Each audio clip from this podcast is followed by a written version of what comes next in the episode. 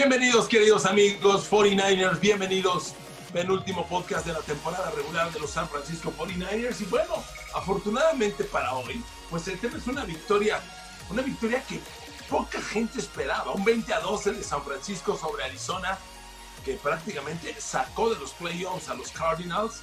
Y, bueno, es un triunfo que yo creo que le cae muy bien a la nación 49er, pero al mismo tiempo genera nuevas expectativas, genera nuevas eh, nuevas esperanzas. Miren, en la NFL y en cualquier otro deporte o actividad, cuando alguien se lesiona y es reemplazado, la lesión de uno es la oportunidad de otro. Y lo que ocurrió de la nada, así absolutamente de la nada con Jeff Wilson, es muy parecido a lo que ocurrió el año pasado con Raheem Mostert, que de la nada surgió y empezó a generar yardaje y apropiarse del puesto titular. Hoy Jeff Wilson, 183 yardas por tierra y amigos, gana San Francisco y revive un punto que yo les dije en algún momento. San Francisco es un equipo que tiene que correr el balón. A ver, el juego terrestre es importante para todos los equipos, para Patrick Mahomes, para, para, para toda la NFL, pero para San Francisco muy en particular. Es la personalidad de su ofensiva. A ver, amigos, hagamos memoria. ¿Cómo le ganó 49ers a Green Bay la final de la Conferencia Nacional el año pasado? ¿Lo recuerdan? Seguramente. 320, 330 yardas por tierra. Recuerdan que la burla era que Garoppolo no había lanzado el balón, fueron seis pases lanzados, seis pases completos, ocho, casi nada. Y decían, bueno, pues Garoppolo, ¿qué? Cuando corres el balón de esa manera. La línea ofensiva de los 49ers ha sufrido sus bajas. La más dolorosa fue la pérdida de Joe Staley por retiro. Pero cuando llegó Trent Williams, ese tema ya lo tocamos en podcast pasados. Cuando llegó Trent Williams, todos pensamos pues, que era el reemplazo perfecto. Trent Williams venía de Washington, un tackle izquierdo Pro Bowl, sólido, consolidado. Sin embargo, el juego terrestre de 49ers se cayó. Y en este triunfo, fíjese, 227 yardas totales por tierra. 217, es una locura, amigos, es una locura por ahí hubo 182, un CJ Bedard que ejecutó muy bien.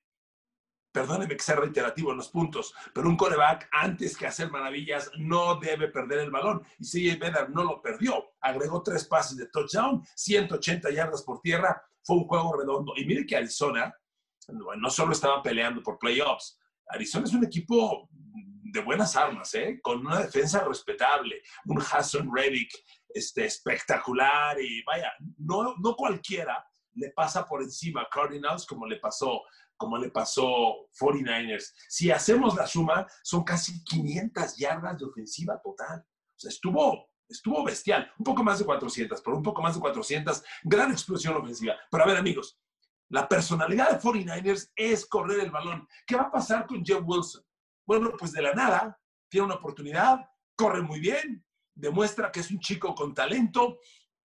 Y a mí me gusta, a mí me gusta el backfield con Raheem Mostert y Teddy Coleman, que, que en teoría son los dos corredores que se combinan titulares y muy competentes. Con el surgimiento de Jeff Wilson hay que darle la oportunidad. A ver amigos, Wilson tuvo 22 acarreos, 183 yardas, 8.3 yardas promedio. Le voy a dar el desglose exacto del yardaje de, Jeff Wilson. Fue algo bestial, honestamente, bestial, por dónde corrió, por dónde generaron las yardas los, los 49ers. Mire, el lado más exitoso, el lado más exitoso sin duda fue el lado atacar el ala defensiva izquierda, es decir, por el lado derecho de la formación, donde está Mike McGlinchey. Trent Williams, Mike McGlinchey. Por el lado de McGlinchey, por el lado derecho, que es el lado izquierdo de la defensa, por ahí atacaron, por ahí generaron 63 yardas, dan por fuera del tackle derecho.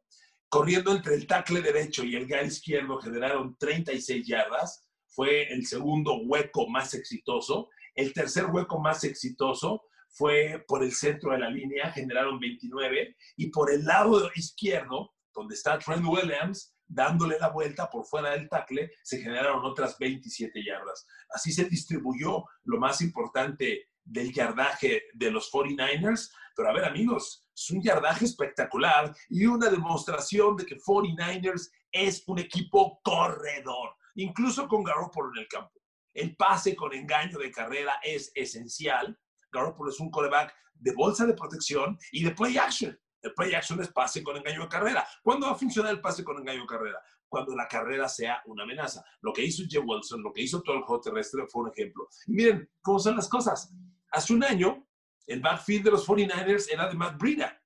Y de pronto surge Raheem Monster y dice, esto es mío. Y Matt Breida, adiós. Y hoy llega Jeff Wilson con un Raheem Monster ausente y Jeff Wilson demuestra que puede jugar. Mire, yo no sé si hay espacio para los tres la próxima temporada. Recuerda que a Raheem Monster se le dio un nuevo contrato carísimo, de cerca de 50 millones de dólares. No es fácil aguantar un jugador de esas proporciones en la banca. E, es muy temprano para hablar especulativamente qué van a hacer con él, pero bueno, es una, es una moneda de cambio muy atractiva. Un cambiar a Raheem Monster, ¿por qué no? Ese contrato tan oneroso, aventarlo a otro equipo y darle a Jeff Wilson puede ser. Tal vez fue solo una tarde mágica de Jeff Wilson, suele pasar así. Pero miren, yo me quedo con la línea ofensiva. ¿Qué le falta? ¿Qué le pasa? ¿Y qué le falta a la línea ofensiva de los 49ers? Ya les repito, se fue Joe Staley y lo reemplaza Trent Williams. La otra ausencia importante es la de Ben Garland, el centro, que fue el titular en el Super Bowl y que indudablemente quedó fuera y está en reserva de lesionados desde muy comenzada la temporada. Pero el resto es la línea ofensiva. Lake Tomlinson, Mike McGlinchey, otra baja que ha estado sensible porque era un hombre de rotación, fue Winston Richburg, otro, otra baja considerable, pero me parece que la de Garland es la única que se puede uno cuestionar. Menciono esto porque probablemente hay que ir al draft a reclutar línea ofensiva. No le sorprenda. Mire, como llevan las cosas, es muy caro el contrato de Jimmy Garoppolo para que otro equipo lo quiera aceptar.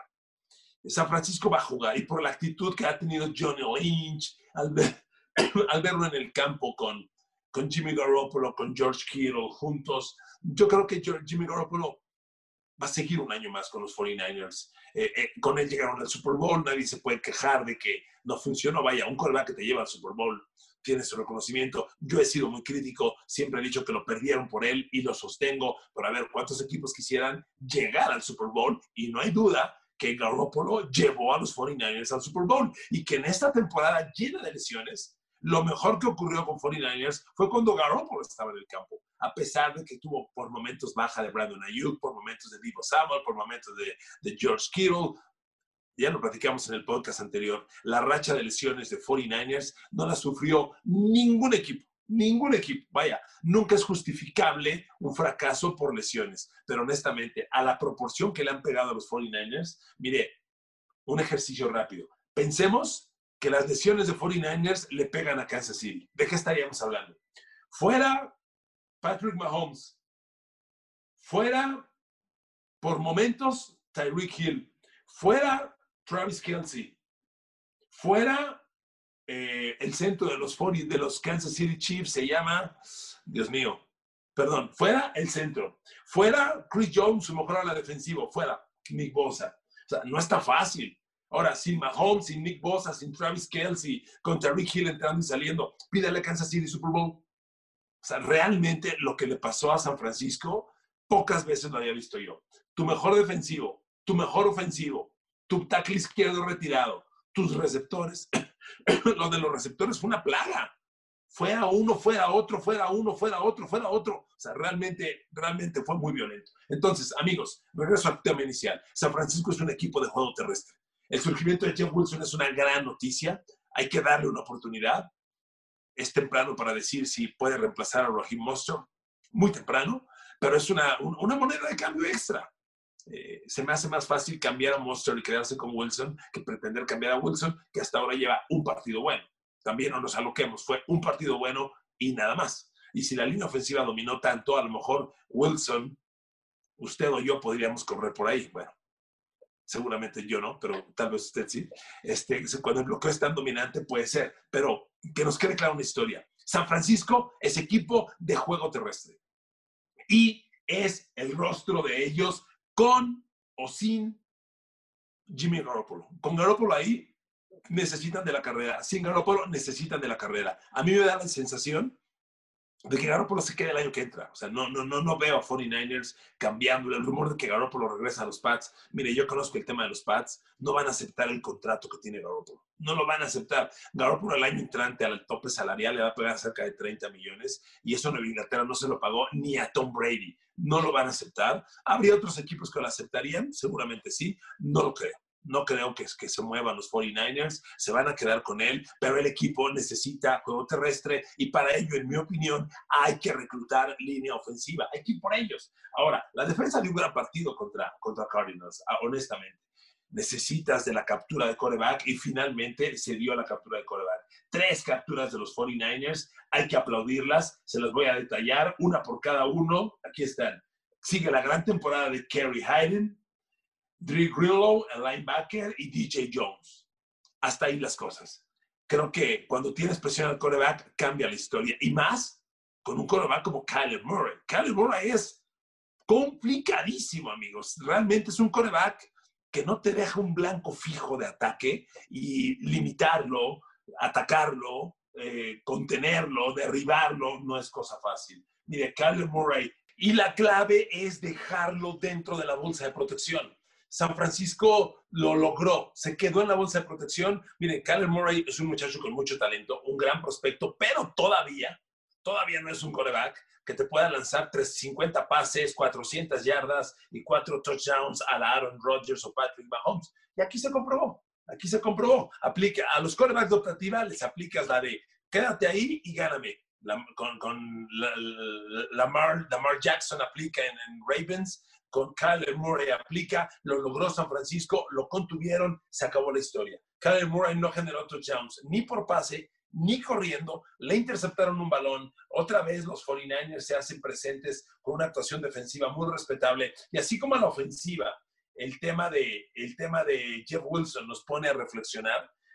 la defensa tiene muchas cosas para reflexionar, queridos amigos. O sea, que, por ejemplo, el tema muy importante de Richard Sherman. Para el dinero que cuesta Richard Sherman, me parece que es el adiós. Me parece que es el adiós. San Francisco es un equipo que tiene indudablemente la base de un contendiente a Super Bowl. Cuando el equipo esté entero, cuando el equipo salga al campo con Brandon Ayuk, con Divo Samuel, con Kendrick Byrne, con George Kittle, con Raheem Monster, con Tevin Coleman, ese equipo es elite, es elite y le compite al que quieran.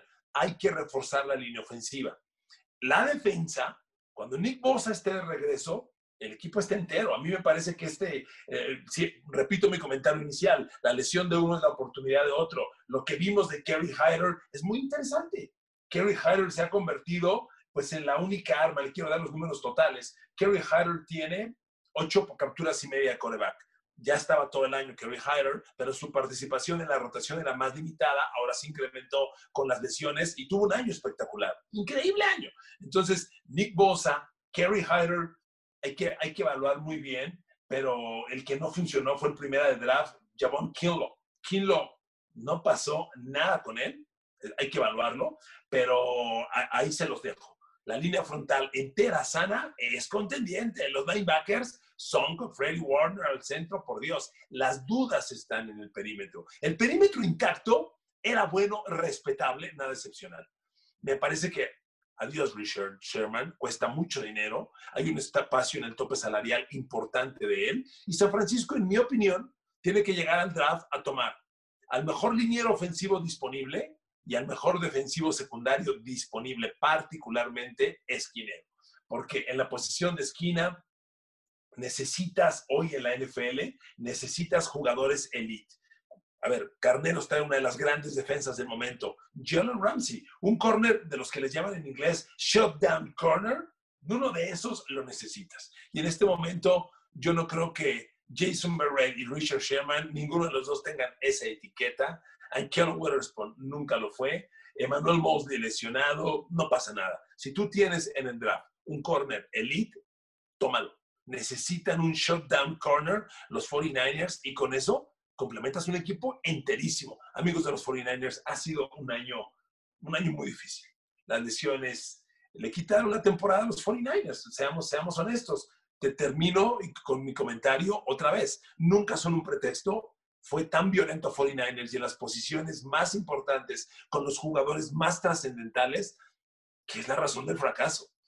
Cal Shanahan tendrá sus dudas, lo que pasó en el Super Bowl, lo que le pasó en, la, en el Super Bowl con Atlanta como coordinador ofensivo, que es lo mismo, pero, pero amigos, honestamente, eh, Cal Shanahan es un coach elite que ha hecho bien las cosas, Johnny Lynch también, este equipo va a entrar a la agencia libre y al draft buscando piezas muy cortitas, le repito, un corner elite. A ver, Nueva Inglaterra quiere cambiar a Stephen Gilmore. ¿Se imagina Stephen Gilmore en San Francisco? El dinero que cobra Richard Sherman lo puede cobrar Stephen Gilmore, sin problemas. Perfecto, es un shutdown corner, Stephen Gilmore. Eh, en la conferencia nacional tienes dos veces a DK Metcalf de Seattle, dos veces. Eh, no está fácil, bueno, en realidad la NFL de hoy tiene múltiples receptores. Cuando vas con los Rams, Cooper Cobb, necesitas un corner elite.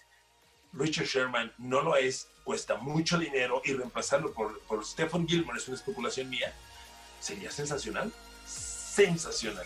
Y Stephen Gilmore, aunque es un corner elite, yo creo que ya no vale una primera de draft. Yo creo que podría ser tipo Garoppolo una segunda de draft. Y en tu primera de draft tomas el mejor liniero ofensivo disponible. En la segunda se la das a Nueva Inglaterra por Stephen Gilmore y me cae que el equipo se arma cañón. Queridos amigos, es año nuevo. Les mando abrazos y besos. Gracias por estar conmigo, por su follow, por su like, por compartir, por suscribirse, por sus opiniones. Aquí estoy a sus órdenes. Un abrazo a través de YouTube, a través de Spotify, a través de Amazon Music, de Apple Podcast, de Google Podcast.